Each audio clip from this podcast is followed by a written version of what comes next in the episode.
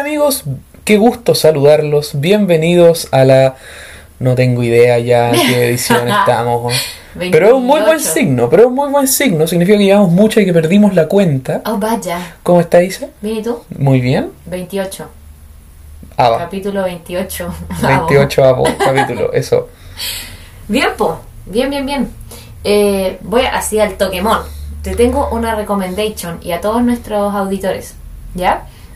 Encontré una plataforma de streaming que es como Netflix o tantas otras de streaming Ajá. que se llama Curiosity Stream. ¿Ya? Hetero Curiosity Stream. Eh, Curiosity Stream es una plataforma de streaming de documentales. Solo de documentales, ¿ya? Cuando yo lo compré, la membresía, como la suscripción anual, lo compré con 50% de descuento y creo que me costó como 20 dólares en el año. ¿Y se sumó al Cyber Monday Curiosity Stream? No, era por eh, el Día de la Tierra. Entonces, como... Porque no solamente tienen de historia, tienen de todos los temas, ¿cachai? Ah, ya. Entonces, eh, he estado chopingueando. Le- Lo que sí creo es hacer el disclaimer es que la versión subtitulada no te existe. O sea, que están como Oh, en inglés y con subtítulos en inglés. Ya, piola. Pero no, no, hasta ahora no he encontrado nada subtitulado en castellano. Pero si le pega el English, digamos, Sí, eh, está súper buena la plataforma. No es cara, a mí no me pareció cara, como 12 lucas al Al año, claro. eh, y, y si estaba con 50% de cuenta, tampoco me parece caro como 2 Sí, lucas pues. al mes. No, y súmale además que no tiene solo de historia, así que usted está interesado, por ejemplo, en el ciclo de crecimiento del pez payaso, Claro, que le digo al tiro es más interesante que la mierda. ¿En serio? Sí, sí.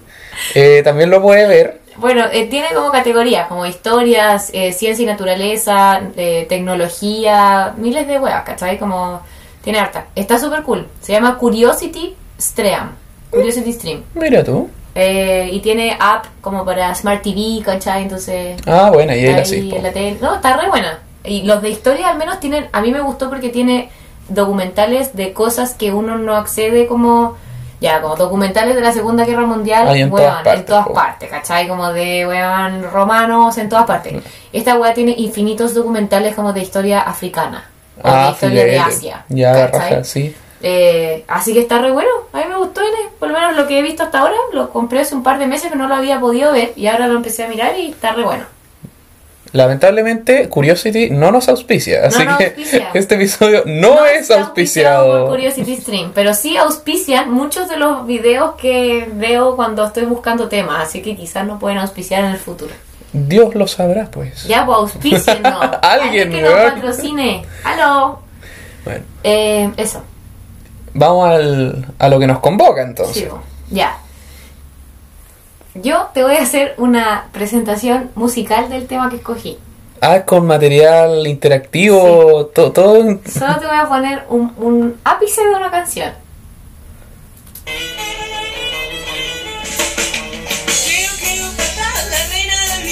Oh, mentira, weón. Weón, creo que le Tan atrás te fuiste, weón. Y del twist.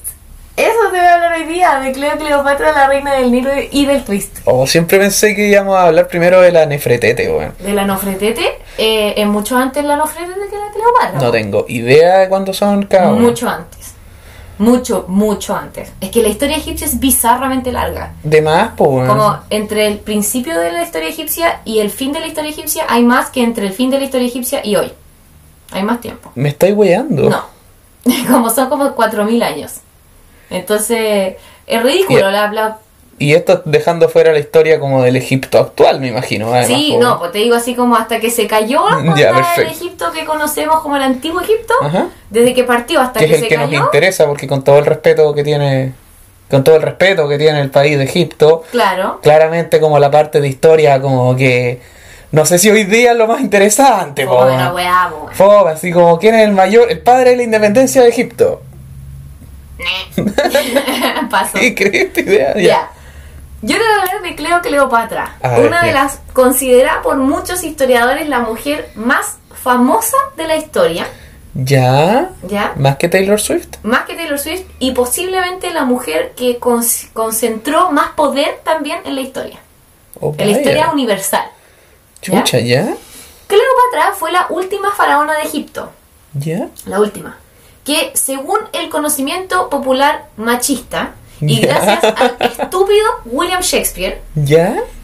como que básicamente uno... Machista el weón de William Asqueroso. Shakespeare, ¿sí? La historia de Cleopatra se conoce como que la weona saltó de callampa romana en callampa romana como para consolidar su poder, weón, y ser la reina de Egipto y después Era destruir una, era montañista, po. una montañita. Iba de pico en pico, Tal cual, de pico romano en pico romano, para después como destruir su propio imperio, ¿cachai? Y como llevarse al desastre total y después como suicidarse con una culebra. Ah, genial, po. Ya, o, sea, buena- o sea, la buena básicamente te la cuentan como una buena buena para la corneta. Sí. Y que era, era como fuerte en términos políticos. Gracias, gracias por nada, Gracias. Gracias por nada.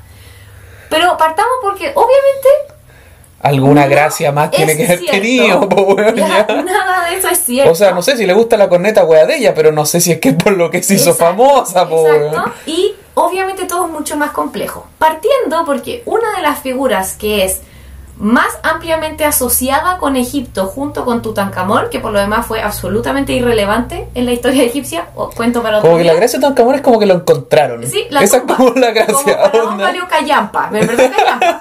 Pero eso otro día. Eh, es una de las figuras más ampliamente asociadas por como popularmente a Egipto y sin embargo tenía de egipcia lo mismo que tú y que yo.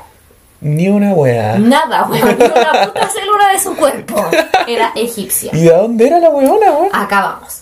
Todo comenzó, obvio que muchos antes, con quién, donde este partió plot twist más brígido y llevamos, weón, cinco minutos de capítulo, una wea así. ¿Cómo? que, me- eh, Cleopatra no weón, egipcia. Cleopatra no es egipcia, me estáis weando, weón. ya, ok. Ya.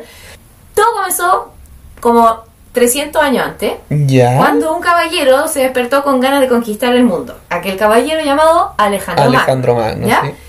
Conquistó una cantidad estúpida de territorio, primordialmente en Asia, y eh, entre ese territorio estaba Egipto. Ya. Alejandro Magno no ¿Era tuvo... macedonio el weón? Sí, Ya, perfecto. no tuvo hijos, Oh. ¿ya? O sea, no, no tuvo hijos. Herederos. No sé si tuvo hijos, pero no tuvo Por herederos. lo menos eres hijo con su señora o señora, no tuvo, ¿tuvo porque señora? Era de las diversidades. Ah, sí. Sí. Así que- Alejandro Magno el Conquistador Ah, sí. era de las diversidades. Pero, fa- bueno, pero todos eran de las diversidades en esa época, po. Ah, verdad que había el rollo como del cuerpo, el cuerpo viril, weón, hermoso y la weá. La ya. Ilíada, me estáis weando. Que Sí. es mucho antes igual, pero como. Me estáis weando. Sí, está bien. Ya. ¿Cómo Pero no, puede, pero no pueden culiar porque ahí los matamos, po. Ahí sí, po. ¿Cachai? Que se miren, se que se miren nomás y se contemplen, se contemplen y se piropeen. Claro. Pero en el momento en que se toca, Agarra weón, le, to- le toca el potito y listo. A la hoguera, chao. Y a este weón no tuvo hijo. Entonces, cuando se murió, el 323 antes de Cristo, básicamente como que todo este territorio, el, el ranchito este, lo dividieron en cuatro. Ya. Entre sus cuatro generales. Ah, y ya, ok. posiblemente pololos, según yo. Perfecto. Eh, el que recibió Egipto fue uno de los generales más, posiblemente el más importante, que se llama Ptolomeo. ya. ¿Ya? Conocido igual, po. Sí, po, y que fundó la dinastía Ptolomeica. ¿Ya? O Ptoloma- en verdad es Ptolomaica, pero como que no me da decir Ptolomaica, así que voy a decir más No, pero Ptolomeica no me todo el voy, episodio, ¿ya? chao. Así que Si ya estamos en el Chao. 38avo capítulo, vamos a decir Ptolomeico. po. Ptolomeico, me importa un pico. Los Ptolomeos, eran, que es como se llama la dinastía, eran griegos macedonios. ¿Ya? ¿Ya? Acuérdense, Macedonia está al norte de Grecia. Por lo tanto, su reinado Acuérdense, po, porque todo, verdad que todos sabemos Ah, dónde está no. Macedonia, po. Bueno. Macedonia está al norte de Grecia, o sea, en verdad eran griegos, ¿ya? ¿Ya? Como Ish. Y eh, estos locos eran griegos, po. Entonces su reinado en Egipto en verdad era como una ocupación más Claro, que un reinado. ¿cachai? Y obviamente eso generaba mucho descontento entre la gente egipcia Claro. or- oriunda. Como todo pueblo dominado, no le gustaban los hueones que lo dominaban, ¿ya? Exacto. Y estos weones eran muy inteligentes, así que les vino la chispeza ptolomeica. Ya. Y a pesar de que seguían ellos considerándose helenos a sí mismos, adoptaron como la imaginería egipcia, las imágenes egipcias y el look egipcio O sea, se disfrazaron. de faraón. ¿Ya? Se disfrazaron de Se faraón. disfrazaron de faraón. con tal como de decirle, mira, si nosotros somos súper egipcios, como soy igual a tus faraones Sí, de antes. y, y toda la gente en este país seguro son todos estúpidos. ¿Cómo que no? Exactamente. Entonces ocuparon esta lógica como de adoptar, como de egiptizarse ¿Ya? para como validar su reinado. Y que eventualmente ¿Sí? la gente se le olvidara que los hueones habían tomado el país. Me imagino. ya, ok. Eh, ahora, el tema es que los Ptolomeos no solamente adoptaron de la cultura egipcia andar a torso desnudo y el, el delineado ahí como... El delineado el delineado fuerte, de carretera, prominente, prominente. De carretera, el cat eye así intensísimo.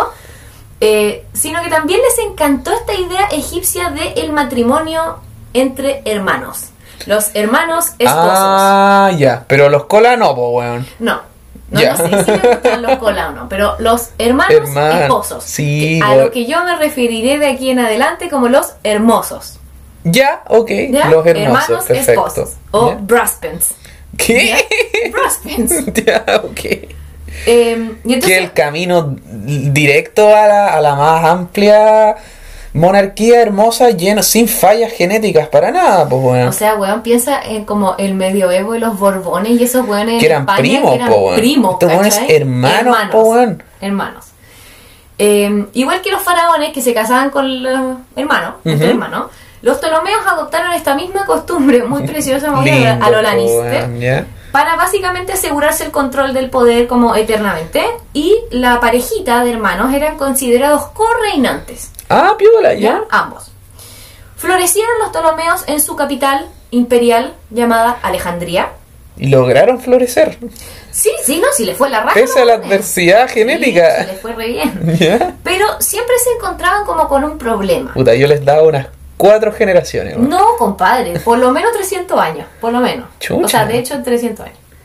Y Eh, 300 años de, de culiatón entre hermanos, weón. Sí, exacto, de hermosos. Concha, Hermanos weón, esposos. Los weones, weón, ya. Ok, Eh, po, weón. se encontraban todo el tiempo con la misma piedra de tope, que yo la, la entendí así, como casarte con tu hermano o con tu hermana trae todo lo que no debía de la relación matrimonial a la relación de hermanos, es decir, el sexo, Ajá. pero también trae todo lo que no debería de la relación de hermanos al matrimonio. ¿Qué significa que- eso? Estos hueones se sacaban los ojos. Ah, se pegaban. Weón, la corte ptolomeica era la puta UFC, weón, onda mal. Puta, y más encima deben haber sido hasta pendejos, po, weón. Todos, weón, o sea, de, de todo, y ¿Ya? todos se odiaban con todos. La raja, weón. Ya, como en verdad, Ideal, po, weón. en verdad demasiado buenos para primordialmente matarse entre ellos. Ah, genial. Extraordinariamente Y aún así lograron asesinarse. sobrevivir 300 años en el poder. Correcto. Pero ¿y de qué estaban hechos estos weones? Porque si culeaban entre hermanos y además se mataban, weón, como Tenían que... caleta de hijos por generación y cuando se moría un hermano casaban al reinante con otro de los hermanos nomás, po. Ah, qué bizarro, weón. O sea, tu como- hermana, tu hermano viudo de tu hermana ahora es tu nuevo marido. Correcto. No. ¿Qué, qué, qué chucha, weón? Eso. Pero ¿cómo nadie les dijo nada, weón? Porque en Egipto era una weá asociada a la, a la realeza, po. Ya, pero tiene que haber algún weón que le haya dicho a alguno de los weones, weón. No sé. eran griegos, entonces en el mundo occidental, que todos el- todos sabían que estos weones eran griegos, el mundo occidental era como, ¿qué les pasó a estos weones? Onda, ¿qué, qué onda? ¿Cachai? ¿Qué dan ¿Cuánto de comer a estos ¿Qué? ¿Qué onda esto tomó este curso tan bizarro? Pero en el mundo egipcio no era tan raro. Ya, ok. Entonces estos weones extraordinariamente buenos para matarse entre ellos, básicamente. Ya. Hábiles asesinos. Hábiles ¿ya? endogámicos y hábiles asesinos. Exactamente. Genial. Para el año 69 a.C., que es cuando nació Cleopatra, ¿Ya? toda esta como inestabilidad había generado mucha debilidad en la dinastía. Obvio, porque cada año, weón, se moría, uno mataba al otro, el otro mataba al uno, Ajá. y como que había, weón, cambio de faraón, así como... El weón hemofílico, el weón daltónico, el weón con la weá, y, y- ya. y como más allá de que los weones eran penca, duraban nada en el trono, ¿cachai? Porque los mataba otro weón y era como cambio de faraón, como cambio el plan paso a paso, ¿cachai? Ya, como perfecto. Del jueves al lunes hay uno y del lunes al jueves hay otro, ¿cachai? Genial, Como genial. Eh, La estabilidad del imperio espectacular, po, Bueno. Sí, po, maravilloso. weón. Cleopatra, que por lo demás es Clea- Cleopatra VII, Ya. no es la primera, eh, sube al trono a los 18 años, el 51 a.C., casada con su hermano chico, Ptolomeo XIII. O sea, o sea, la niña de 18 años, Casada con el niño casado de 11. con su 11. 11 años tenía el hermanito. Me estáis hueveando, weón, No. pero a los 11 sería una, sería una mierda. Como que, sorry, yo a los 11 valía cagar, yo valía callampa, weón. Pero vamos a ver que este weón también valía callampa. po. Genial. Entonces, a la Cleo la casaron con, de 18, la casaron con el hermano de 11. Qué paja, weón. Pero, Con razón, se haber follado a todos los griegos, pues, weón. Imagínate el marido que lo tiene que estar. Un número uno es tu hermano, y número dos tiene 11, weón. ya, exacto. Pero no se folló a, a- a nadie. O sea, sí, a alguno, pero. Pero no era, su, no, era, no era como lo que hacía por la vida, como no, lo planteaba Para ya. nada. Como, eso es lo que dice Shakespeare, ¿cachai? Que está loca. Como que la buena se, dedica a levan- culiar, se levantaba en la mañana y como, ¿a quién me va a ¿A quién follar hoy día? Ya, perfecto. Y, y no. Ya, esta tipa sube al trono entonces a los 18, pero no sin que antes hubieran asesinado a Ptolomeo XI, que era su primo, Cleopatra VI, que era su hermana, Berenice IV, que era su otra hermana, y que su papá, que era el Ptolomeo XII, se murió de una enfermedad. Que De por lo una como- enfermedad. no, en verdad de una enfermedad, pero fue como onda del milagro, porque no lo mataron, ¿cachai? Ah, el weón, el único El único que lo mataron. Todos esos hueones estuvieron en el trono antes que esta Todos los ¿cachai? penca, weón. La Cleopatra recibió una educación extraordinaria. Tengo una pregunta antes de eso. ¿Cleopatra VI era hermana de Cleopatra VII? Sí, si les ponían el, nombre- el mismo nombre entre los hermanos. Y además se los culean. Sí. El, el hermano de la Cleopatra, el Ptolomeo XI, tiene un hermano chico que es el, o sea, el, el Ptolomeo XIII, perdón, tiene un hermano chico que es el Ptolomeo XIV. ¿Sabes que si yo hubiese sido alguno de los otros generales lo hubiera atacado, weón? Por los weones no pueden ponerse a hacer esas weas, weón, por raros, po, weón. Es que yo Los weones que- raros, así como motivo, motivo, causas, causas, ¿cómo es que el, el- hay una wea como algo belis, que es como el motivo de la guerra? ¿Ya? Y tú pones como, weón, cuando lleguemos van a cachar, así. Ay, Onda, que lleguemos. cuando lleguemos me van a entender al toque, weón. Onda, weón, manda las tropas, te juro que no te vayas a arrepentir, weón. Son más raros que la concha de la lora estos hueones. Eh, la Cleopatra recibió una educación extraordinaria, entre otras cosas porque consiguió sobrevivir hasta los 18 años y que la Ajá. mataran, ¿ya? Y aparte porque Alejandría era básicamente como la cuna cultural del mundo en Sí, ese momento, ujú. ¿ya? Hablaba... La biblioteca de Alejandría fue la que se quemó y se perdieron como, weón, miles de años de... Sí. Mismo. Eh, hablaba entre 7 o 10 idiomas dependiendo de los registros, siendo la primera Ptolomea en hablar fluido egipcio o el idioma local. Después de cuántos años de dinastía Ptolomea? 300, porque acuérdate que el Alejandro Magno se murió en el 360 y tanto antes de Cristo, esto es el 60 y tanto antes de Cristo. Puta los ¿Cachai los weones. weones penca? Penca, po, po.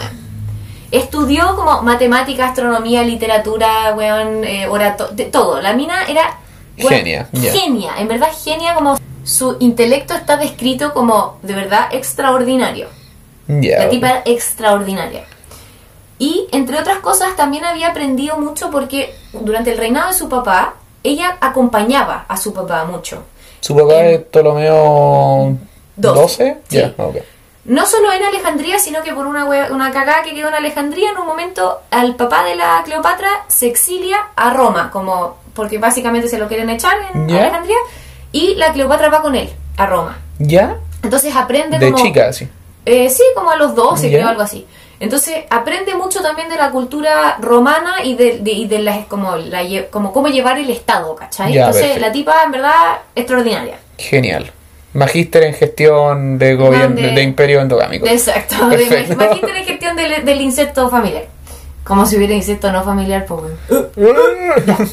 Los egipcios, por su parte, estaban un poquitito como hasta las huevas de que estos como, weón, dinastía griega, forastera, psicopática, incestuosa los gobernara, ¿cachai? Y entonces... ¿y, ¿y por qué les molestaba tanto? Es ¿No sensible, Sí. Y entonces intentan como recuperar el control. Obviamente que desbaratar esta dinastía no era una posibilidad. Y entonces lo que hacen es buscar un gobernante títere. ¿Qué opciones tenemos? Cleopatra, de 18 años, o era una puta brígida. Pero perdón, ¿y, y por el, el Estado egipcio elegía a su gobernador? no, po.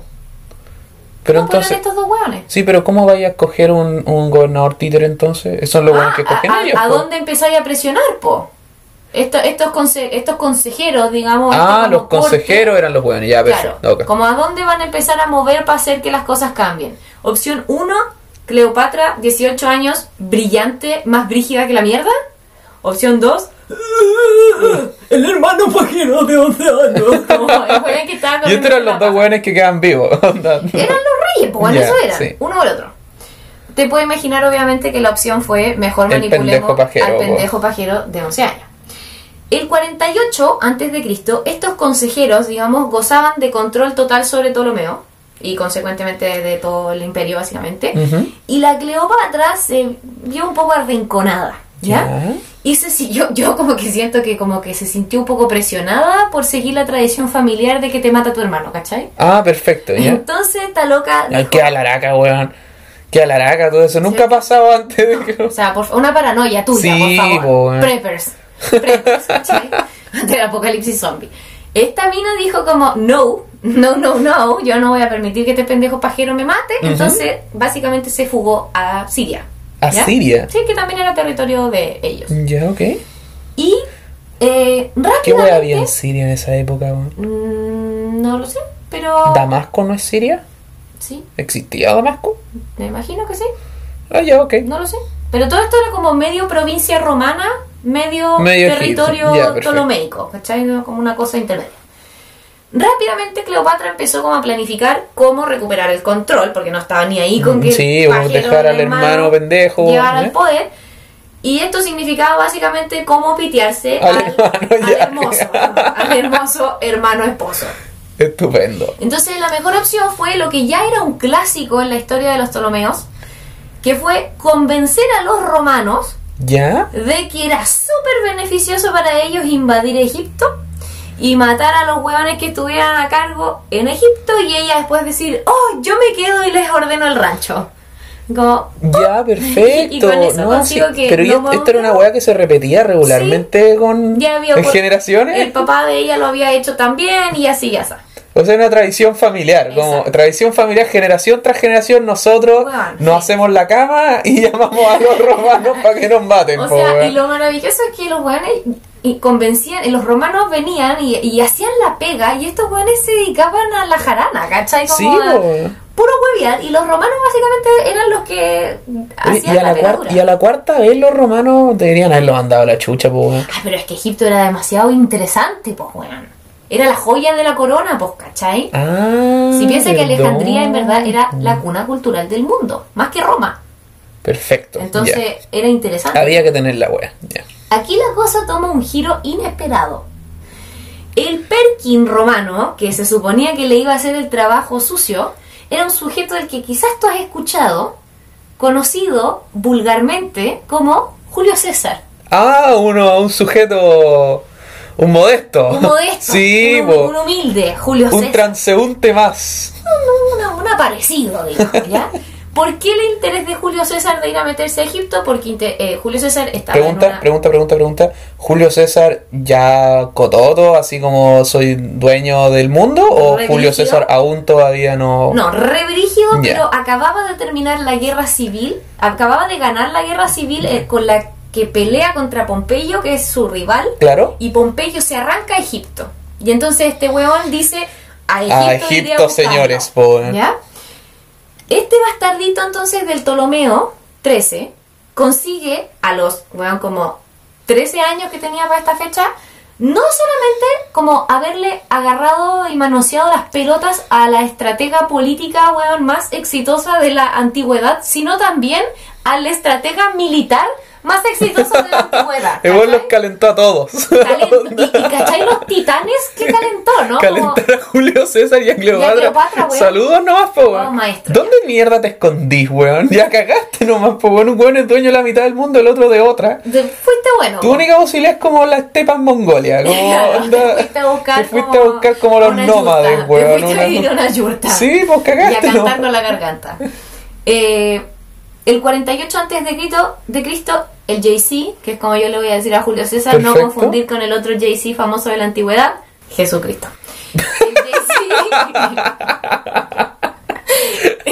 El Los dos Jay-Z famosos de la antigüedad. Puta la wea, lo estaba intentando anticipar, weón. Y eso, Chucha, ya Julio César, ¿quién más? Eh, Juan, no, eh. La wea, ya. El JC, Julio César, entró en Alejandría y. Ptolomeo, que en un esfuerzo tremendo por ganarse la simpatía de Julio César, porque cachó que la balanza iba para el lado de él, digamos, tampoco era tan huevón. Eh, y si se ganaba la protección de Julio César, se ganaba la protección romana de Egipto, Porque los alejandrinos, digamos, los eh, ptolomeicos eran muy buenos para algunas cosas, no tan buenos para la pelea, Ya, entonces perfecto. necesitaban protección ¿Y externa. cuál era como su talento además de la endogamia y el asesinato? Ser, eh, eh, millonarios, estúpidamente millonarios como para la época, da como tierras más fértiles que la chucha, tener todas las, las praderas eh, cultivables del Nilo, que eran estúpidamente fértiles, y como ser la cuna cultural del mundo. Genial. ¿Sí? Eh, entonces me protege Roma, sí, básicamente como que me gano a este huevón. Y evitar a su vez que Egipto se transformara como en el escenario de la guerra civil entre eh, la Entre Pompeyo y Julio César. Exactamente, y que dejaran la caga. Y entonces, en este esfuerzo por, por ganarse a Julio Ajá. César, Pompe, o sea, eh, Ptolomeo, perdón, decide como hacerle como un favor a Julio César. Lo que él anticipa será un favor. Y le presenta la cabeza de Pompeyo en una bandeja. Qué estupendo, weón. Ya, pero, Le dice, pero- oye, pero buena. Te hice una paleteada. Bien ahí, weón. Algo aprendió. Mal ahí. Mal. Muy mal. Me está igual. Julio César tenía fetiche así como lo quería matar yo, una No, así. Julio César no lo quería matar. Uy. La lógica, este weón era el coco pero que lo, pero que lo cosa de vuelta, po. No sé, po. La cuna cultural, algún weón debía caerse. La gotita Claro, pega. que la gotita pega. Eh, Julio César no quería como que, que, La que a se lo mataran y mucho menos que se lo matara un weón no romano de una forma no romana fuera de Roma. Ya, o sea, la weón no le gustó Para nada. nada, onda, puf, más weón. Pero así como el blanco estaba en una esquina y esta wea cayó en, En la, la otra, otra, esquina. ya. Mal, nefasto. Ni al corner se fue la weá, al lateral. Onda, Nefasto, ya. nefasto, nefasto. La Cleopatra, que muy vivita, ¿no es cierto?, había estado monitoreando todo esto y eh, al tanto de que Julio César entraría a Alejandría y se encontraría con Ptolomeo, había planificado su entrada de forma sigilosa a Alejandría. Acuérdate que está exiliada. Ajá. No podía entrar porque se le iban a pitear. Porque se la piden, ¿es así? Eh, ¿Por qué la habían exiliado, perdón? porque estaba en una guerra civil con Ptolomeo. por- Ah, ya, perfecto. poder. ¿Ok? Entonces, la idea era que esta mina tenía que estar en Alejandría cuando Ptolomeo básicamente se mandara una cagada, Julio César lo sacara y ella estar ahí como convenientemente y decir, oye, yo me puedo hacer cargo, como soy la otra y soy súper inteligente y buena y Claro. extraordinariamente bonita aparte, pero. Y vengo de un exilio por, por un retiro espiritual, ¿no? Tiene nada que ver con... Me fui a cultivar mi, mi huerta, ¿cachai? Claro. Eh, y entonces aquí se da origen a uno de los como eventos históricos más retratados y manoseados y, y requete contra ficcionados de la historia de la literatura y del teatro y la hueva, que es la entrada de Cleopatra a Alejandría. Cleopatra entró a Alejandría envuelta en unas sábanas o en, según unas narraciones, en unas sábanas, envuelta en sábanas. Según otras eh, narraciones, ¿Pero ¿Esto, es una toga o, o qué? no, en escondida. Como, Ah, hola, venimos con una ya, sábana. Perfecto. Yo pensé que la weona había como entrado así como con un... No, weón, escondida dentro de una Escondida, sábana. como... Así como esta es una alfombra. Sí, ya, eso es uno de los mitos que venía en una alfombra, adentro de una alfombra. Lo que más se cree es que fue o en unas sábanas o en una bolsa de lavandería, como en una hueá de De lavandería. una wea flight, donde la wea se, se, se La infiltró. loca se metió con la ropa cochina, Ya. Los calzones cagados, la Leopatra ahí adentro. Y cuando llegó a ver a Julio César llegó como con uno, unas manchas así como de meado, así. No, la ropa que dio onda, weón. Pero primordialmente sábanas, ¿ya? Ya. Lo que era por lo demás muy sugerente porque esta tipa era muy... mm, Su vida no se genera, no rodeaba, como que no circundaba la sexualidad, pero la tipa era capaz de ocupar su sexualidad para Como una herramienta ¿cachai? política, claro. Y las sábanas estas fueron entregadas directamente a donde? Al aposento de Julio César, pues compadre. Mira tú, A qué buen delivery, weón. El claro. delivery. Y entonces Cleopatra y Julio César comenzaron una relación política de, Mm. tranquilo, mutu- mutua eh, beneficio, muy muy exitosa para ambos, que era mil veces más relevante que la relación amorosa que tenían, pero por algún motivo llamado machismo histórico e historiográfico. Claro, entonces la buena es importante porque se comía Julio César. Es- po, y, pico ya. la alianza militar y política relevante. Lo relevante era que se comía Julio César. Eh, obviamente era absolutamente. La, la relación amorosa era un bonus, weón. Era un No bonus. van a haber culiado de repente, po, una wea así. no, deben onda. haber culiado como locos, ¿cachai? Pero era un bonus a una, a una relación que política y militarmente era muy exitosa para los dos, ¿cachai? Ya, perfecto. Era muy buen negocio. Eh, el plan de Julio César era reconciliar este par de huevones de, de Ptolomeo y la Cleopatra. Ah, yo pensé que se iba a mandar a guardar estaban- a Ptolomeo al toque, weón. No, porque estaban casados, entonces no quería dejar la cagada al compadre Ya. como, "Ah", y que correinara en Egipto bajo el ojo supervisor de Roma. Ya, perfecto. Y Ptolomeo obviamente dice nones, porque mi... no sé, ¿qué? Pero no. Porque pendejo orgulloso, Nones, weón. nones, po, weón. piedra pomes. Pendejo orgulloso, weón, no, no puedes decir que no, ese es el secreto, ¿cachai? Y atacó a las fuerzas romanas ¿Qué? en Alejandría. Atacó a los romanos. Craso error número como 80. Atacó a los romanos y no solo a los romanos, atacó a Julio César. Confirmado. Obviamente esto consolidó así como... mongolo. mongolo, weón. Obviamente esto fue así como el broche de oro para la relación entre Cleopatra y Julio César. Porque, Pulga. exacto. Y ese mismo año, eh, en uno de los tantos enfrentamientos que hubo entre ambas fuerzas, Ptolomeo se venía arrancando de una batalla naval ¿Ya? y tuvo una muerte miserable que fue que se ahogó en el Nilo, weón. Como que se cayó. Oh, Como se le enredó como la pata en los juncos, una wea wea así, como que no si se ahogó. Rip. Perfecto. Bueno. No, él ni sabía nadar, en verdad, el weón nunca en su vida haber bajado del barquito, pues, weón. No sé qué weá, pero igual miserable como Penca, po, siendo weón. un rey, weón. Sí, penca, Rey po. Dios, por lo demás, rey Sí, Dios. po. Faraón. Jaja, Eh, los dioses también respiran. Exacto. Y entonces la Cleopatra queda indiscutidamente como en la hegemonía total de, de Egipto. ¿cachai? Y rápidamente es casada con el hermoso hermano esposo número 2, Por- Ptolomeo XIV. ¿Ya? Ah, paren la weá, ¿cómo se van a llamar igual también, fácil, son- todos se llaman Ptolomeo.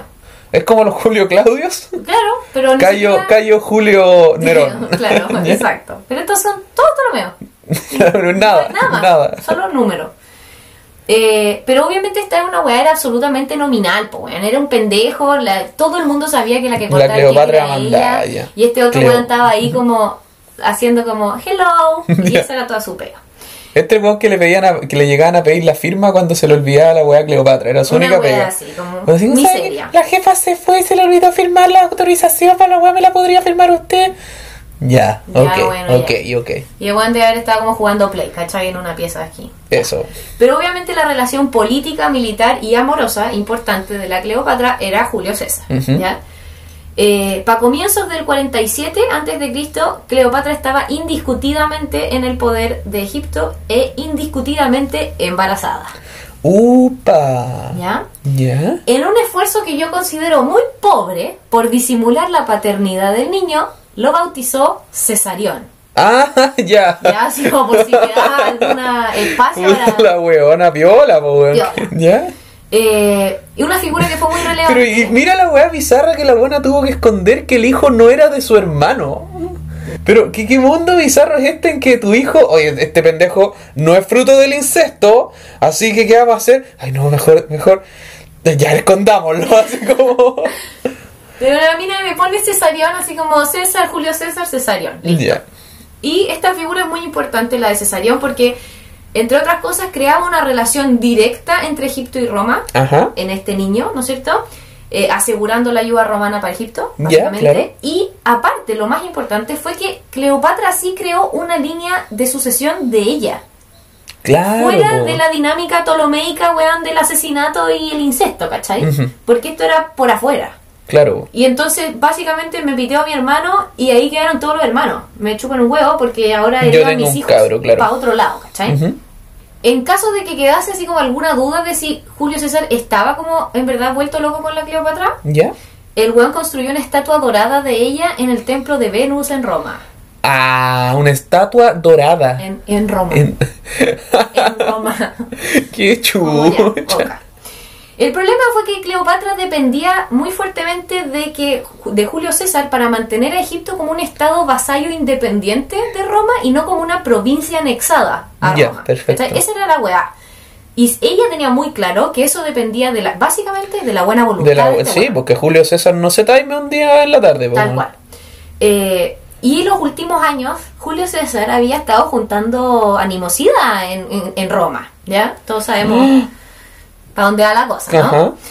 Además de las críticas de- a su transición de, a dictador, ¿no es cierto? Y toda esa huevada que se cambia Ajá. el título y que se cree Dios y toda esta hueá. Cuando se brotó, Cuando después de se- la encefalitis, ¿ya? Exactamente. La influencia que Cleopatra y como Egipto en general habían tenido en Julio César, que fue tremenda, el weón era como muy egiptófilo ¿Ya? y, y tuvo como un tour así como, pero súper cultural. Ya. Eh, Como vengo a aprender de ustedes la ya. Una volada muy cool y, y trajo weas muy importantes a Roma de vuelta. Eh, reformó el calendario que tenía mucho más sentido el de los egipcios que el de los romanos. ¿Ya? Pero el tema fue que esta influencia como que a la oligarquía romana tradicional No le gustaba no le, tocó un poco las pelotas, ¿cachai? Ya, Porque perfecto. fue como, no, ¿qué, qué es, ¿qué es esto como de, de traer esta cultura bárbara, ¿cachai? Ah, perfecto. Estos weones raros que leen, po, weón. Eso mismo. Sí, po. Estos weones que les gusta investigar, po, weón. Qué chucha. Estúpido, estos perkines, estos perkines. Y entonces... el- Sigámonos agarrando a combo y pegándonos con los jamones. Es, es mucho mejor, obvio. Y entonces, eh, Julio César, el 15 de marzo del año 44 a.C., estaba reasesinado Perfecto. para la época. Y Cleopatra puesta consecuentemente en una En jaque, posición po, re compleja. Pero mi, mi comadre, brillante, capitalizando la situación.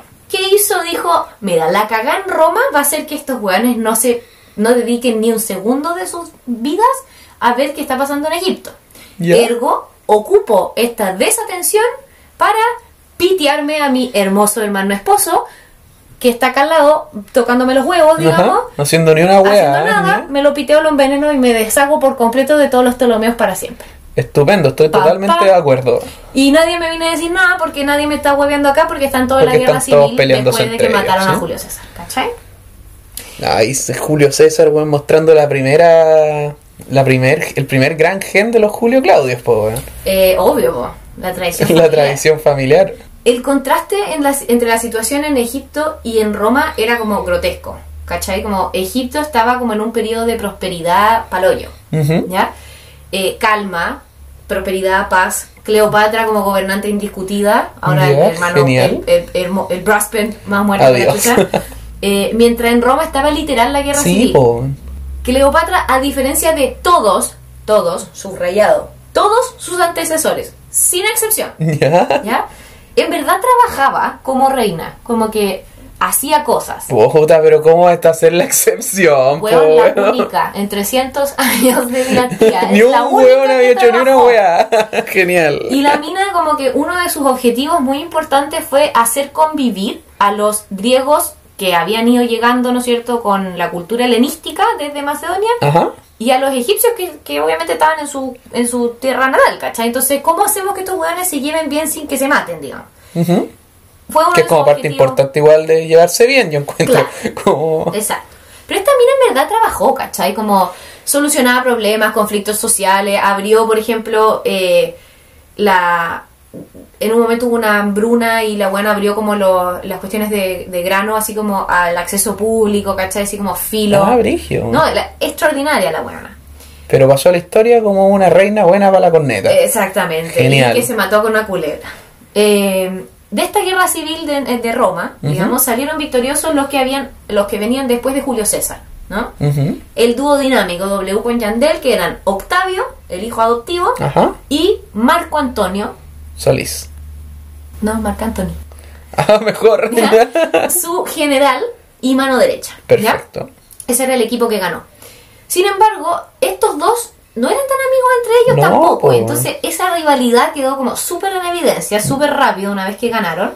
Y el apoyo de la Cleopatra y de los Ptolomeos para cualquiera de los dos era como súper relevante. Ya. El conflicto, entre otras cosas, era que Octavio, como era heredero directo de Julio César, competía con Cesarión, hijo de la Cleopatra y ¿Verdad? Julio César, por ser reconocido como heredero de Julio César Que era un deseo un poco ingenuo de la Cleopatra de que Cesarión fuera reconocido como heredero de Julio weá que nunca iba a suceder, po. No como que lo pusieran en Roma, ¿eh? nunca fue eso, pero sí como que, ah, eres Por heredero. último, pónganlo en la lista. Eso era lo que pedía. Así como. Pero evidentemente esta Yo veré cómo me mando a guardar a los Claro. huevones de arriba. Vino los otros 40 Claro. huevones en la lista, ¿cachai? Pero la Cleopatra. Corre la lista de espera. Claro, el número 47 anda una pila de muertos así. Eh, y como en tres semanas, así como chaval, bueno, todos los buenos bueno. mordidos por una víbora. Bueno, más eficiente que la chucha, sí. Eh, entonces la, la Cleopatra apoya a Marco Antonio porque Marco Antonio básicamente no le ponía en peligro la... claro, el linaje, el po. linaje. Marco Antonio le propone a la Cleopatra, y ahí es un pimponeo que no la verdad no lo entendí, quién chucha le propuso a quién, porque se propusieron mutuamente, ¿Ya? pero juntémonos. Perfecto. Y era todo como un power move, así como quién va donde quién. Como si yo te digo que nos juntemos y venís Ah, vos, o entonces, tú me decís quién acá. ¿Ya? Pero la weá es que se juntan en Turquía. ¿De qué la mierda los dos, weón? Eh, no, pues si Marco, Marco Antonio estaba como en, en esto de, de no matarse con Octavio. Octavio se había como un poco consolidado en el lado occidental del imperio. Ah, no estaba tan a en el oriental. ok. Y esta loca está un poco por Más ahí cerca igual, de ella, perfecto. ¿cachai? Entonces se juntan en Tarso, en Turquía, y Cleopatra muy brillantemente analiza la situación y, y como que su análisis fue obvio súper certero. Sabía que tenía que impresionar a Marco Antonio, así como en verdad volarle la cabeza para conseguir el apoyo de Marco Antonio. Acordémonos que ella sabía que Egipto era independiente por Claro, la buena por voluntad la buena- de sí, los romanos. Y tenía que aparte eliminar el rumor que existía de que ella había apoyado a los enemigos de Marco Antonio y Octavio durante la guerra civil. Uh, ¿Ya? Ya. Tampoco entendí por qué, pero se había dicho que esta mina había apoyado a uno de los, básicamente uno de los buenos que mató a Julio César. Ya, perfecto. O, a- o de los hijos de... ¿Y se sabe respecto a la veracidad del rumor o...? Es que parece que hubo como una batalla en la que ella efectivamente ayudó, pero ayudó como a un aliado del aliado del aliado. Entonces, Ya, ok. no entendí bien ahí. Si alguien sabe de nuestros oyentes, como por favor, explíquemelo, porque te juro que yo no lo pude entender. Ya, perfecto. Eh, entonces esta loca tiró toda la carne a la parrilla, pues weón. Onda, apertura de las Olimpiadas, así Toda- como ya. weón, carnaval de Río, toda la weá. Toda la weá, ya. Los elefantes volados, llegó como el príncipe Ali a la weá. esa- Así esa como... fue, weón, la cagó. Eso fue, el príncipe Eli, weón, tal cual. En Tarso, entonces, el 41 a.C., por el río, entra el barco de la Cleopatra, que era literalmente un palacio flotante, una weá que Me medía 100 imagino. metros de largo. 100 metros. 100 ¿ya? metros. Eh, ella vestida como diosa, como Isis, Ajá. ya acostada como en la cubierta, así como. Mientras le tiraban como uvas y weas así, ¿ya? Haciendo gala, weón, de toda la, la- la riqueza y la luju eh, el, el lujo y la lujuria que podía como despertar también, porque era como muy exótico todo. ¿Ya? Eh, y básicamente este fue como el primero de uno de los múltiples banquetes pitiadamente buenos como carrete Ajá. que tuvieron la Cleopatra con Marco Antonio, que fueron históricamente famosos por los por la carretes. joda. Por la joda. Este fue el primero. El primer carrete, barco, crucero, barco, carrete en el Nilo, weón. Boat. La weá buena, ¿Cachai? ¿Y cachai la- el presupuesto de un party boat entre Cleopatra Sí, y Marco po. Antonio La weá de que haber Roma, durado semanas, la weá, po. millonarios? Obviamente que esto no era pura, puro, pura joda, puro copete, sino que había propuestas entre medio del copete. Ya. La propuesta era que Cleopatra le proporcionaría provisiones a Marco Antonio para eh, algunas campañas, ¿no es cierto?, que él tenía como por ahí, y una posible guerra civil después con Octavio. ¿no? Y Marco Antonio protegería a Egipto y aparte se encargaría de un detallito que le quedaba pendiente a la Cleo, que Otro, era pre- otro Ptolomeo más, weón. ¿Qué? pitearse a la última hermana que le quedaba viva. Que era Cleopatra también, ¿o no? No, era una de la... tenía un nombre nada que ver. Ya. Esta se llamaba algo con A. Pero es que la, la otra hermana también le armaba hueveo en el gallinero. Todos armaban hueveo. Todos. Puta, ya, ok. Bueno, era un no, puto no- nadie se salvaba de de la víboras, Ya, perfecto. Qué irónico, porque víboras. Ja, ja. Eh, entonces yo te doy básicamente como plata y comida y tú me cuidáis y te pitáis a mi hermana. Genial. A- acuerdo, deal. Sí. Todo este tiempo como curadito, puesto en estos carretes, qué sé yo, pasando tiempo de calidad, obviamente tuvo como sus efectos secundarios, ¿no? No puedo, no me, no me imagino cómo. Y, y pues que surgió el amor.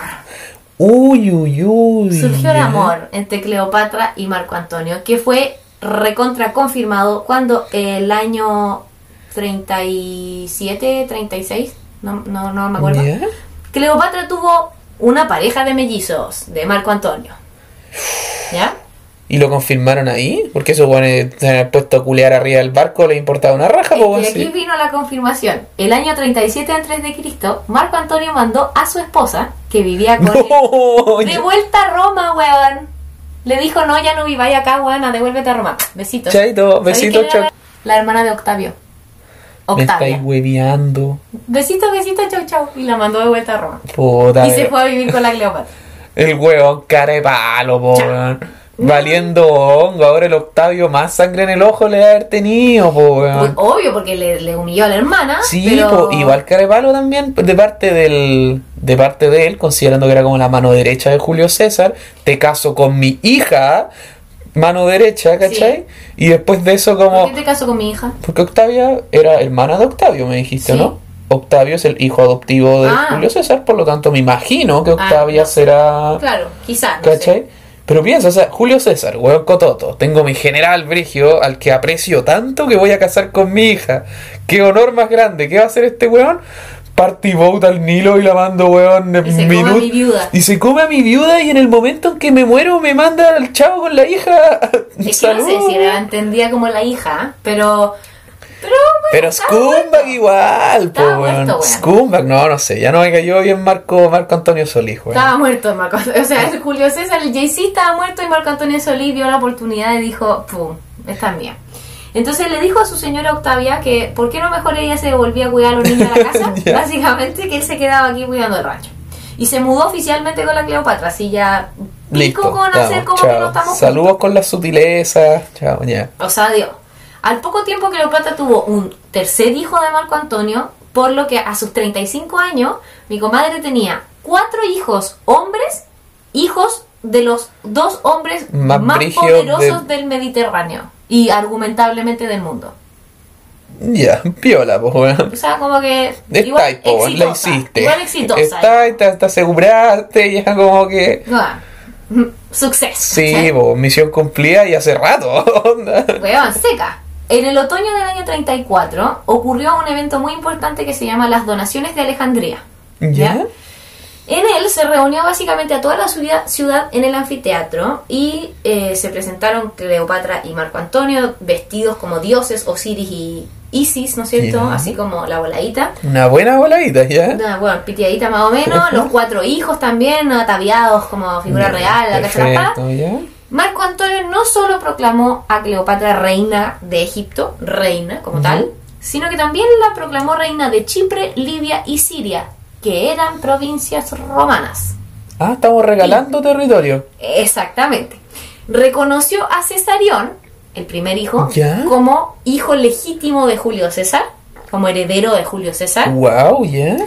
y le entregó Le una importa cantidad- caleta considerando que también ser. No, pero era una, una validación Ya, sí, importantísima. está bien, está bien. Eh, y le entregó una cantidad estúpida de tierra a sus hijos. A todos, a los cuatro, digo, a Cesarión y a los Ya, tres. perfecto. El propósito de esta movida, ¿cachai? Era como consolidar una especie como de dinastía mediterránea entre estos dos. ¿Ya? eh, que durara como toda la eternidad, ¿cachai? Y que convenciera al Senado en Roma de, de quitarle el apoyo a Octavio diciéndole como, weón, somos millonarios, tenemos todo el territorio del mundo y como pon- le ponemos como la pichula real a la mesa a Octavio, ¿cachai? Anda, Estupendo. ¿Y vos qué weá tenías? Una ciudad Nada. mierda con un ejército. y una listo. hermana humillada, ¿cachai? Eso. Eh, Despechada, la hermana despechada. Una sí. hermana más amarga que la chucha porque la mandaron de vuelta. Esta eternidad que iba a durar la dinastía duró cinco años. Eso. Más bien breve, más Casi bien mil. Casi mil. de tímido, de tímido mil. Eh, estos anuncios de Marco Antonio fueron enviados a Roma para ser aprobados por el Senado. ¿Ya? El Senado, sin embargo, encontró múltiples conflictos con las proclamaciones de Marco Antonio. Primer lugar, la proposición esta la hizo desde Alejandría. Ah, y no, no es tan formal, pues tenés que venir para acá a decir la weá dando cara, po. Era una manera un poco sutil de decir como, ¿es que acaso este weón va a transformar a Alejandría en la capital del imperio? No ¿Y nos estaría va a malo. sacar de Roma? ¿Cachai? Como nones. Nones, nones, piedra, Piedra pomes, pomes, po. ¿cachai? Eh, una intención como que se interpretó como esta idea como de egiptizar el imperio. Ujú. ¿Cachai? A nadie le gustó. Partamos por ahí. Adicionalmente, la perspectiva del Senado, que era piensa como viejo, Viejos cerdos, viejo, cerdo, machista, además no puede. Sí. Era que la relación personal de Marco Antonio con Cleopatra Estaba, nublando como- el juicio. No, weón, que Cleopatra abiertamente era como una especie de femme fatal que había seducido y hechizado a Marco Antonio y que Marco Antonio funcionaba como títere de Cleopatra, que era como claramente la mala de la película porque por qué otro motivo Marco Antonio despreciaría a su perfectly Roman devota esposa. Por esta weona buena para nada, weón, que Claro. no había logrado nada en su vida, po, weón, ¿ya? Eh, y para nada tenía que ver como que, claro, ella era la que había seducido al weón, Y bueno, ya. ¿cachai? Bueno, pero por último le dan crédito de algo, po, weón. Pero fue fatal, ¿cachai? Que lo había hechizado, ¿cachai? Como Hechizado, con- con, con- su wea gitana de egipcia. ya, perfecto. Exacto. Y este entuerto generó una oportunidad política que obviamente fue aprovechada por Octavio, que no era ni un huevón, y lanzó una campaña como de propaganda en Roma. ah, Octavio. mierda, ya. Cleopatra presentaba como esta reina hechicera, seductora, femme fatal, ¿no es cierto? ¿Cómo, ¿Cómo habrán hecho esas propagandas? Porque no habían imprentas, po, weón, no podía imprimir. Dibujo, me imagino yo. Pero, O como hueones que se deben haber parado como a leer. claro, como el heraldo, así como, ya. No sé.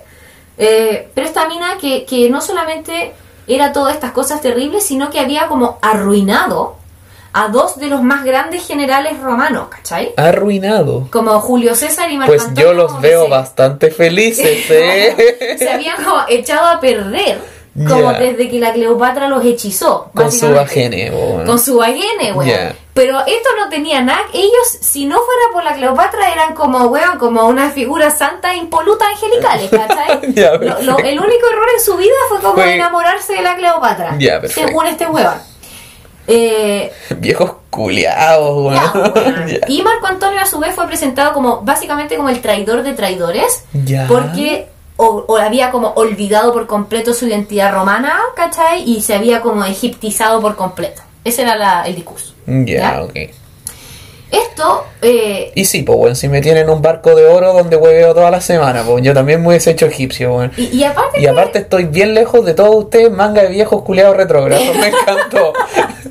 me encantó. Dame eso la weá. En una sociedad bastante más cómoda. Bueno, esto obviamente también conju- se conjugó con que se encontró como un supuesto testamento que había dejado Marco Antonio en vida, que lo encontró, ¿quién? Octavio. Exactamente. En el que decía que como que prácticamente reconocía a Alejandría como la capital del imperio, así ya, y que le regalaba una cantidad estúpida de provincias romanas a su hijo, Ya, ok. ¿ya? Y que Octavio se negó a que nadie más lo viera. Me estáis weando. No. Les juro que está, así como. Confíen en mí, en que no La wea chanta, weón.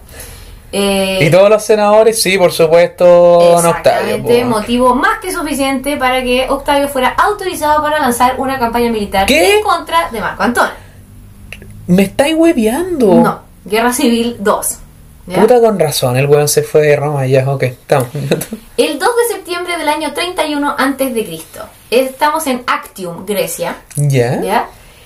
Eh, ocurrió la batalla naval que básicamente definiría el control del Mediterráneo y de esta guerra en la que no me voy a meter porque es entre Marco Antonio y Octavio, que obviamente sabemos que Cleopatra estaba aliada con Marco Antonio, pero Pero no es, Otro la- no es el ya. motivo de este capítulo. ¿quién ganó? Octavio. Te la cuento corta. Oh. ¿Ya? Eh, el conflicto se arrastraría todavía por un año más, pero Actium fue como el momento decisivo. Ya. Ya de ahí de- en, adelante la suerte estaba como ya, ¿cachai? Ujú. El primero de agosto del 30 antes de Cristo, Ya. Mi cumpleaños. tu cumpleaños, las fuerzas de Octavio sobrepasaron las defensas de la ciudad de Alejandría. Entraron a la ciudad. Y se da origen a lo que yo me imagino puede haber sido así como una forma de inspiración para Romeo y Julieta. Tú me dices qué opinas. Ante la entrada de las tropas octavianas a eh, Alejandría, Cleopatra se refugió en su propio mausoleo que estaba en vías de construcción. Ya, ¿Ya? ok. Y selló la entrada, carepalo. Como clausurado, fechado. Nadie ¿Ya?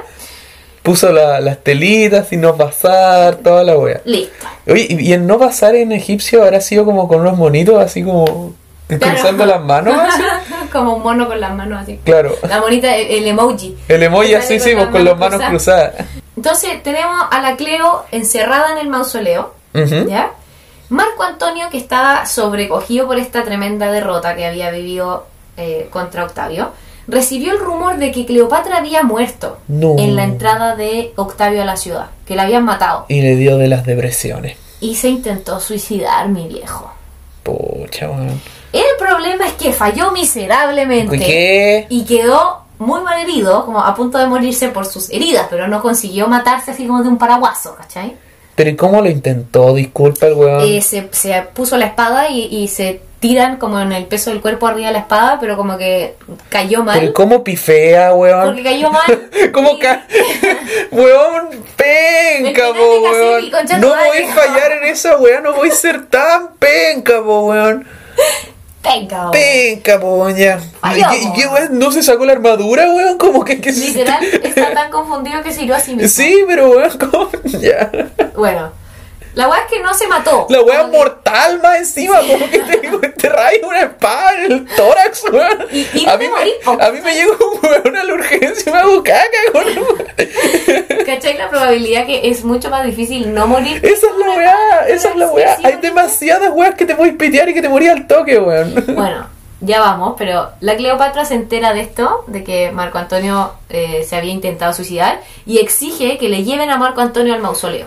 ¿Ya? Que como estaba sellado, requirió que al loco lo acostaran en una camilla y lo subieran por una ventana y lo pasaran por una ventana y lo bajaran como adentro del mausoleo. Ah, no regio. podía entrar por la Algo puerta. que recién se había intentado matar. Correcto, pero estaba vivo. No, sí, me imagino, estaba estable, perfectamente No, consciente, toda la weá. Estaba vivo, ¿ya? Y Marco Antonio murió, obviamente, de estas heridas, que no murió en el momento, pero murió después, Después, ¿no? en los brazos de Cleopatra, Oh, ¿ya? chucha, ya. Eh, que tuvo que lidiar básicamente con esta situación sola, po, weón, porque el otro Encerrada loco en se había, mausoleo, po, se había sí. matado. Sí, pues y no tenía un hermano en el que podía llorar porque lo habían matado a todos. No po, tenía un hermoso en el que descansar, ¿cachai? Eh, no sé, yo encuentro que muy Romeo Julietesco Sí, esto, ¿no? podría ser. Octavio insistía así como que te juro, te juro, te juro que, que, que si tú te entregáis, te dejo viva y, y yo en verdad lo que quiero es que Egipto quede piola, entonces te voy a dejar a ti a cargo, ¿cachai? Mm, sí, claro, ni, ni te voy a... Claro, a ti y a todos los hijos de Marco Aurelio no les voy a, no les voy a hacer nada. Ni te voy a violar, ni te voy a violar. Tampoco, ya. Obviamente la media mentira. El propósito que ya había ocurrido antes con la hermana de Cleopatra, capturada por Julio César, Ya, sí. era pasearla como prisionera en Roma, como en la entrada triunfal de vuelta a Roma, como trofeo de guerra. Amarrada de las manos como la weona de Game of Thrones, así Sí. En este contexto es que ocurre lo que yo encuentro que es la muerte más dramática en la historia de la historia. A ver, ¿Ya? ya. 12 de agosto del 30 antes de Cristo. Cleopatra vuelve a su palacio, sale del mausoleo, no sé cómo. Ya, perfecto. Tengo una pregunta ahí, ¿cómo? No sé, se le habrá trepado las paredes, pero bueno. Escoltada por soldados de Octavio, porque obviamente ya había perdido. tenía tomada la ciudad, pues sí. Que la misión de estos huevones era es precisamente prevenir que esta mina no se suicidara, Ya, ¿ya?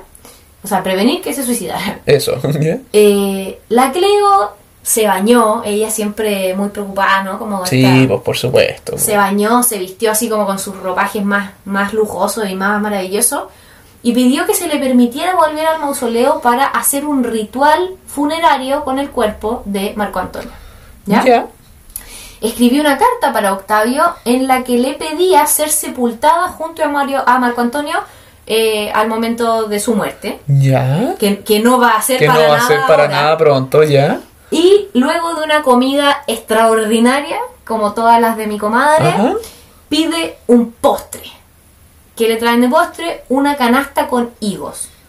Pues postre penca, weón. Bueno, era lo que había. Bueno, estamos en el desierto, aló. Ya, pero Cleopatra, pues weón, no sé. Era un manjar, weón, era un manjar. Ya, pero no le arruiné el drama del momento. Ya, ok. Canasta con higos. Qué ricos esos higos. Exacto. Ya, qué dramáticos los higos. Claro, los higos venían gritándose cosas como, ¡muere puta! Eh, le traen la canasta con higos y dentro de los higos venía, ¿no es cierto? Había, algún aliado había puesto una serpiente venenosa que Que esa weá sí sobraba, ya. y eh, se la apoya en el brazo permitiéndole a la serpiente que la muerda y pudiendo suicidarse así y evitando por bajo todo Chucha, En, en el banquete. Así como en el la mesa, mausoleo, en- el mausoleo. Había vuelto al mausoleo. Ah, ya, ok. ¿ya? Pero básicamente era como antes muerta que cautiva, una cosa así. perfecto. Y como me muerde la, Me la muerde la culebra y oh, muero acá, ¿cachai? Eh, Bueno, debe haber sido súper tranquila, wea. Onda re viola. Súper piola, weón, el haber pasado filete, weón. Bueno, Oh, cuando los guardias se dieron cuenta de esta situación, la Cleopatra y sus dos doncellas, que murieron con ella, porque recordemos era faraona, así que tenían que morir con ella, yacían en el Qué paja, weón. No, feliz Por- era weona, yo creo. Feliz. ¿Sí? Weón era una diosa la mina. Era una diosa. Ah, ya, Tú estabas sí, verdad. dedicando tu muerte a Dios. verdad, ¿cachai? verdad, no lo había pensado así, ¿ok? eh, yacía en el suelo, ¿no es cierto?, del mausoleo o en no sé dónde del mausoleo. La última faraona de Egipto había muerto. Un detalle. Toda esta última parte se atribuye primordialmente a quién? A Shakespeare, obvio. O sea, meas patrañas. Mm, Mira, eh, la parte del suicidio cierta, pero lo que más se sospecha es que la mina lo haya hecho obviamente con un veneno indoloro, porque la mordida de serpiente es más dolorosa debe que doler la más que la cresta. Entonces, obviamente que no era muy probable que hiciera eso y que sí se tomara una, un vinito con alguna Sí, cosa y a dormir, a dormir y nunca despertar. Su de las carmelitas, saludines. Exacto. Ahora, como la historia la escriben los que ganan y, los, los hombres, exacto. La mayoría de las descripciones de la Cleopatra como eh, de la época son de historiadores afines a quién? A Octavio. Ya, perfecto. Por lo tanto, se la retrató como esta femme fatal, ¿no es cierto?, seductora, cuya personalidad giraba en un 100% en torno a su gaguene, Ya, ok. ¿ya? Eh, y responsable de haber como arruinado a estas A las dos grandes figuras de Roma, figuras de Roma, ¿no es cierto? Que de no ser por ellas serían estos ángeles impolutos Sí, que por lo claro, demás nunca habían tenido sexo extramatrimonial con nadie. Famosos por culeros, Sí, po, weón. por culiadores en realidad. Sí, y, y eso son las weas que se sabe, porque po, tú tenés claro que a la pobre sirvienta que le servía el vino, weón, los Que miércoles. también le tocaba. También le tocaba, medio, sí, po. Los buenos se culiaban a lo que se movía. Ya. Pero claro, pero la Cleopatra se, era la que había que se juzgar. les gastó la corneta. Eh, pero por Se erosionó motivo- la wea. Claro. Por algún motivo que es este motivo, a nadie le importan los demás romances de Julio César y de Marco Antonio y toda la vida de Cleopatra ha sido resumida en la cultura popular básicamente a dos pololos y una Claro, y culebra. la faraona buena para la corneta que se comía estos hueones bacanes. po. Exacto. Y en verdad la dos- hueona era seca, Dos weón. pololos y una culebra. Esa es tu vida, ¿cachai? Bueno, pero. Ay, el Shakespeare, po, weón, ¿qué le vamos a hacerle, po? El weón? weón, el Guillermo Shakespeare cagándola, pero mal, weón. Sí. Nefasto weón. Oye, bastante interesante. Uno, yo por lo menos, o sea, no es que sepa, pero uno escucha como harto de la figura de, de esta cuestión de Cleopatra. Pero uno escucha las mierdas que decís tú, po, como básicamente. Eso es, una faraona buena para la corneta, po. Exacto, como seductora y... Claro, y resulta que la buena era harto más cotota, o sea, se tuvo que pitear a, se tuvo que pitear a varios hueones, tuvo, manipuló un montón de aparatos políticos complejos, po. Hay, hay como historiadores que la clasifican como la mujer más inteligente de su época, como de su era. De su era, claro. Qué cuático, weón. De ¿no? haber Si la sido mina- seca, y, de hecho, como que una wea que me llamó mucho la atención que leí en, en muchas partes es que esto se interpretó como las descripciones eran que Cleopatra era cautivante. ¿Ya? O sea, una de las descripciones, pero como que es- se sexualizó la- el, el cautivante, ¿cachai? Como que alguien estimó que Que cautivante, cautivante era, que la mina era preciosa y rica. Y no que cautivante era que quizás la era mina era brillante y súper interesante y que, y que tenía como una capacidad de como, como carisma y conversación extraordinaria y que coincidentalmente era también súper bonita, ¿cachai? Claro. Pero como que siempre no, esto como de vengo como con mis tetas y mi baguene, ¿cachai? Como a, van a controlar Egipto. Eso. Y ¿Cómo? ya, y ya está mi arma, ¿cachai? Donde si no tuviese estas tetas y estas vaquenes, no soy nada, nada, ¿cachai? No soy nada sin mi baguene. Bueno, heavy. Sí, se pasó. Además, la buena tuvo que haber aprendido a hacer maquinaciones políticas bastante buenas, considerando que la buena se crió como con esta manga de. Bueno, de- Game of Thrones. Sí, pues, weón. Sí, me puedo imaginar perfecto, weón. Los Lannister eran unos niños de pecho al lado de estos weones, po, weón. Pero ¿cachai la herencia de Alejandro Magno? Gracias por nada, weón. Sí, gracias por nada, weón. Gracias por nada. Ya, bueno, gracias por Alejandría. Pero fuera de eso, gracias por nada. Sí, weón. Y le puse Alejandría. Oye, ¿sabéis que estoy caliente para hacer un capítulo de ese incendio? Eh, creo, mira, no, no me metí porque te cagáis lo difícil que fue resumir la vida de esta mujer como en De el po. tiempo que, de Ajá. hecho, como que yo sé que, que no que, que quedó un poco largo, pero, weón, demasiado difícil. Pero según lo que puedo entender, la biblioteca de Alejandría se quemó durante el reinado de esta mina. Ah, o sea, puede ser que la haya quemado como Octavio, una wea así. En alguno de los conflictos entre Julio César y, y Ptolomeo, o entre Octavio y Marco Antonio, no, no, no sé cuándo, pero sé que si alguien sabe, me, escríbanos, por favor. Eh, creo. Yo quiero hablar de esa wea, pero ya, bueno, para otra. Ya, pero da lo mismo, si podemos saber cuándo se quemó nomás. ¿Cachai? ¡No! Eh, bueno, como se supone que Sócrates escribió como no sé cuántas, como 25 obras de teatro, ¿cachai? Y como hoy día tenemos como 3, porque todas las demás se, Se quemaron, quemaron. en Alejandría, ¿cachai? No y, sé si y estaban escritas, y, y los diálogos de las obras de teatro estaban escritas con jeroglíficos. Eh, no, pues si era griego. Pero estaban en la iglesia, tendrían que. O sea, en, ¿En la iglesia. En, la- chucha, en la. ¿Cómo se llama esta weá? La, la, no, no es librería, pues weón, biblioteca, biblioteca. Eso. En la librería En la de librería de Alejandría, así como con una vieja que te vende la bueno. Pero en la biblioteca de Alejandría, que estaba en Egipto, me imagino que algún buen Pero tendrá que haber traducido. Algún buen tendrá que haber traducido a los jeroglíficos, pues No, weón. porque Alejandría era como era una capi- era una ciudad weón, 90% griega. ¡Boo! Que es lo que yo reclamé del Assassin's Creed O- eh, Origins. ¿Cachai? Que la Que weá era yo- demasiado egipcio. No, que yo, obviamente, si tú me decís que vaya a ser un juego de Assassin's Creed de Egipto, ¿qué pensáis? Como la Nofretete, po, Sí, weón, por la ¿cachai? Nefretete, po. Weón, Ramsés y como, weón, el antiguo Egipto y las pirámides y la weá. Sí, ya, no. hubiésemos- imagina, hubiéramos tenido un protagonista hasta judío, pues weón, esclavo capacito, pues, weón. De El verdad peor que sí. asesino ese weón pasado hace. No creáis. Ah. Los piratas judíos, ya te dije, sí. lo verdad, existen los piratas judíos, ¿verdad? Pero lo hicieron de esta weá, po, del periodo helenístico de Egipto. De hecho, se trata de Cleopatra y Sí, po. en una, No, en una tenían que irte tenés que meter a la loca en po, una, en una alfombra. po. Ah, tú eres el weón que le La infiltra. metida dentro de la alfombra, ¿cachai? Entonces, puta... meh. Sí, está bien, está- Y bueno, y Alejandría es como 90% griega, ¿cachai? estupendo. O sea, no, qué paja, pero comprendo. una mierda, en verdad, Sí. pero bueno. y bueno, creo que con eso podemos dar por finiquitado el capítulo. Le- lo, lo damos por suicidado. Hubo Eso. mucho suicidio en este episodio, así que dado por suicidado. Un abrazo grande a nuestros auditores. Acuérdense de mandarnos sus sugerencias a nuestro correo chaplamagna.gmail. Un Gracias abrazo. por escucharnos. Hasta luego. Bye.